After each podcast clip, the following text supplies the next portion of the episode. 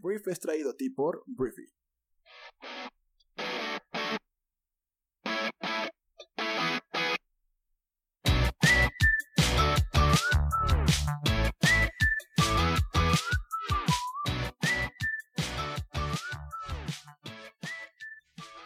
Hola, muy buenos días, bienvenidos a esto que es el Brief. Yo soy Arturo Salazar, uno de los fundadores de Briefy, y vamos a comenzar con el resumen de las noticias más importantes para este martes 15 de diciembre. El presidente electo Joe Biden y la vicepresidenta electa Kamala Harris recibieron el día de ayer la mayoría de votos necesaria en el colegio electoral en otro paso que los acerca a tomar la Casa Blanca en enero. Los 55 votos del Colegio Electoral de California empujaron el boleto por encima del umbral de los 270 votos necesarios para ganar. Entonces, con esto, pues básicamente es un hecho. Los expertos de elecciones dicen que el camino de Donaldo, el presidente más naranja del mundo, Donald Trump, para anular el resultado de las elecciones está esencialmente cerrado, incluso si el mensaje público continúa de que todo esto fue un fraude, lo que quieran. Joe Biden y Kamala Harris van a jurar como presidente y vicepresidenta de Estados Unidos el 20 de enero. Hablemos de México, porque la Cámara de Diputados en México va a debatir hoy una polémica reforma a la ley del Banco Central, el Banco de México, en materia de captación de divisas. Este tema no es el más sexy ni entretenido del mundo, pero es muy importante. Entonces, aquí te va, ¿qué está pasando? Esta iniciativa ha sido calificada como una amenaza a la autonomía del Banco de México y al sistema financiero local. La semana pasada, el Senado aprobó un proyecto de ley que busca obligar al Banco de México a comprar divisas es decir, monedas extranjeras, que los bancos comerciales no puedan repatriar a sus países de origen y que pasen a formar parte de la Reserva Internacional. Esta medida golpeó al peso mexicano y provocó reacciones del ente emisor, la Asociación de Bancos, grupos empresariales y economistas, quienes aseguraron que podría permitir que el dinero de los cárteles de la droga ingrese a la Reserva del Banco de México y enfrentar sanciones de Estados Unidos. El líder del partido Morena en el Senado, Ricardo Monreal, ha defendido su propuesta de reforma, asegurando que las modificaciones permitirán que quienes reciben remesas del exterior mantengan el valor de su dinero al tipo de cambio vigente, evitando que los comercios les paguen menos. Monreal se abre a dialogar con el Banco de México y criticó su reacción desmedida. Entonces, la Asociación de Bancos de México dijo que apenas el 1% de las remesas que reciben las familias mexicanas son en efectivo, entonces analistas aseguraron que la ley podría favorecer al Banco Azteca del magnate Ricardo Salinas Pliego, quien tiene un historial negativo en la Comisión de Bolsa y Valores de los Estados Unidos. Entonces, eso es lo que está pasando, es lo que se va a discutir hoy. Es un tema que tiene que ver con la autonomía del Banco de México y por otro lado podría convertir a México en un lugar bastante atractivo para el lavado de dinero. Vamos otra vez a Estados Unidos y hablemos del fiscal general William Barr, que pues es un defensor abierto de los valores conservadores y una visión expansiva del poder presidencial. Pero ayer se anunció que va a dejar el cargo antes de Navidad, fue lo que anunció Donaldo en un tuit el lunes por la tarde.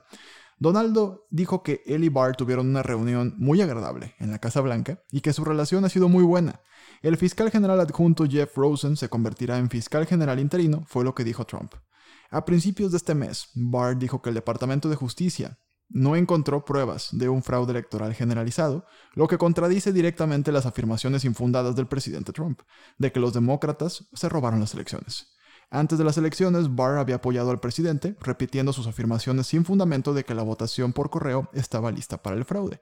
Pero, pues al parecer, digo, esto se anunció minutos después de que se anunció que Joe Biden, según el colegio electoral, había ganado la presidencia. Entonces, Donaldo ya dispuso de los talentos de William Barr y va a dejar el puesto el 23 de diciembre.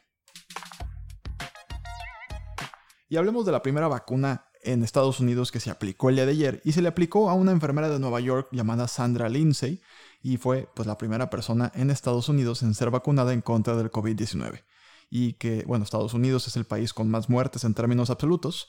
La vacuna aprobada en el país es la desarrollada por la farmacéutica estadounidense Pfizer y su socio alemán Biotech. Va a ser aplicada primero a grupos prioritarios como los trabajadores de salud como Sandra y los residentes de asilos de ancianos. Entonces, no sé si a la gente le avisen que por ser la primera vacunada de un país vas a ser la persona que va a salir en todas las revistas del planeta, pero la enfermera Sandra Lindsay ayer se convirtió en celebridad al pues, ser grabada y fotografiada mientras la vacunaban en contra del COVID-19. Hablemos de Francia porque el presidente Emmanuel Macron anunció este lunes que se va a celebrar un referéndum para incluir la defensa del clima y la preservación del medio ambiente en la constitución del país. Si el Parlamento aprueba la reforma, el uso del plebiscito para incluir las nociones de biodiversidad, medio ambiente y lucha contra el calentamiento climático en el artículo primero de la Carta Magna en Francia. Y hablemos de Google porque la empresa, pues fue una de las empresas más grandes del planeta, ayer se cayó. O sea, casi todas las plataformas de Google estuvieron abajo durante varios minutos, casi una hora. Si, estabas, si me estás escuchando desde México, es probable que estuvieras dormido cuando todo esto sucedió, pero los principales servicios de Alphabet, que es Google Gmail, Google Docs, YouTube y también Google Drive, eh, registraron este lunes por la mañana una caída temporal en todo el mundo según la web Down Detector. El servicio ha quedado restablecido, o más bien quedó restablecido horas después, y la compañía atribuyó el fallo a un problema de almacenamiento interno en el sistema de autenticación, el que utilizan los usuarios para identificarse en un servicio. La empresa descartó que el problema se hubiera debido a un ciberataque y aseguró que habían desactivado el sistema para llevar a cabo una investigación con el objetivo de que el problema no se volviera a repetir.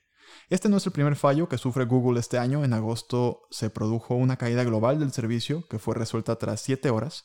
Pero sí fue una llamada de atención interesantísima el hecho de que, pues, ¿cómo, ¿cómo baja la calidad y tu productividad sin Google? O sea, si me preguntas ahorita, yo no estoy seguro a qué hora son mis reuniones mañana. No estoy seguro. Sé que tengo una, dos o tres, pero no me acuerdo si es a las 9 o las 9. O sea, de alguna forma dependemos en esta plataforma. Si además nos quitamos el correo electrónico, nos quitamos este, YouTube para el tema del entretenimiento, o sea, el no tener Google sí afecta nuestras vidas. Pero bueno, el servicio quedó restablecido y esperemos que ya no vuelva a pasar porque sí afectó la productividad de varias personas, sobre todo en Europa y Asia. Vamos a hablar de una empresa que se llama Sux, que es una empresa propiedad de Amazon que se dedica a desarrollar vehículos autónomos y ayer dieron a conocer un robotaxi autónomo que está orientado a los viajes privados en las ciudades. El vehículo eléctrico y totalmente autónomo no tiene asiento de conductor ni volante y puede transportar hasta cuatro pasajeros que se encuentran uno frente al otro, muy similar a un vagón del tren. El automóvil puede funcionar hasta 16 horas con una sola carga y viajar a 130 km por hora, y Sux afirma que es el más rápido de su tipo. El vehículo tiene capacidad de conducción bidireccional y dirección en las cuatro ruedas, lo que significa que puede conducir tanto hacia adelante como hacia atrás sin dar marcha atrás ni de lado a lado. Entonces Amazon adquirió Sux en junio y la startup de 7 años, que ha seguido siendo un negocio independiente, ha estado probando prototipos del vehículo autónomo que presentaron en Las Vegas, en San Francisco y en Foster City, California. Los primeros vehículos se usarán para un servicio de transporte autónomo, aunque los expertos han señalado que Amazon algún día podría usarlos para entregas automatizadas de sus paquetes.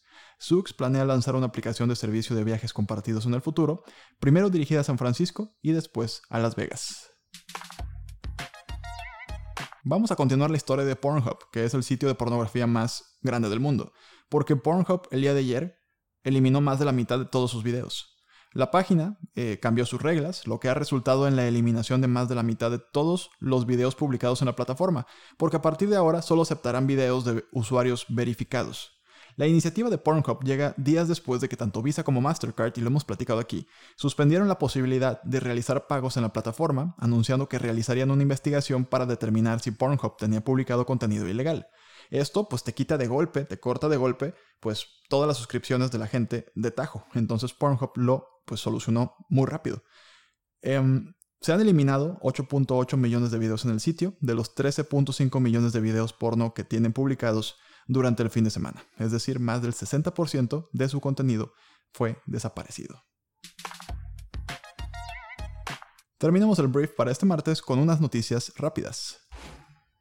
The Mandalorian, la serie de Star Wars en Disney Plus, ya anunció que va a haber una tercera temporada al menos, y se va a estrenar hasta el año 2021, por ahí de diciembre, por ahí de estas fechas fue lo que anunció Lucasfilm. Entonces significa que, dado que en Disney Plus sus series estrenan un episodio cada semana, la temporada 3 de The Mandalorian debería concluir a comienzos del año 2022, probablemente en el mes de enero. Entonces, bueno, The Mandalorian si te gusta, pues hay para rato de esta serie en Disney Plus. El equipo de béisbol profesional de, Cleveland anunció que ya no usará el nombre de indios en su título, ya no van a ser los Indians de Cleveland. Los nativos americanos han considerado durante mucho tiempo que este nombre es racista y sigue con la tendencia también de los Redskins, que ya no se llaman Redskins, el equipo de fútbol americano de Washington, que este año se llaman de Washington Football Team. Entonces, Cleveland hace lo mismo y elimina su nombre de los indios. El minorista alemán Adidas quiere vender Reebok, la marca de ropa deportiva. Em, Adidas compró Reebok en el año 2006 por 3.6 mil millones de dólares y ayer, bueno, ya se estaba rumoreando desde hace tiempo, pero la decisión oficial va a ser anunciada en el mes de marzo. Muy bien, esta fue la conversación del mundo para este martes, estás oficialmente brifiada o brifiado. Recuerda que puedes leer más acerca de cualquiera de estas noticias en nuestra aplicación móvil. Nos escuchamos el día de mañana en la siguiente edición de esto que es el brief. Yo soy Arturo. Adiós.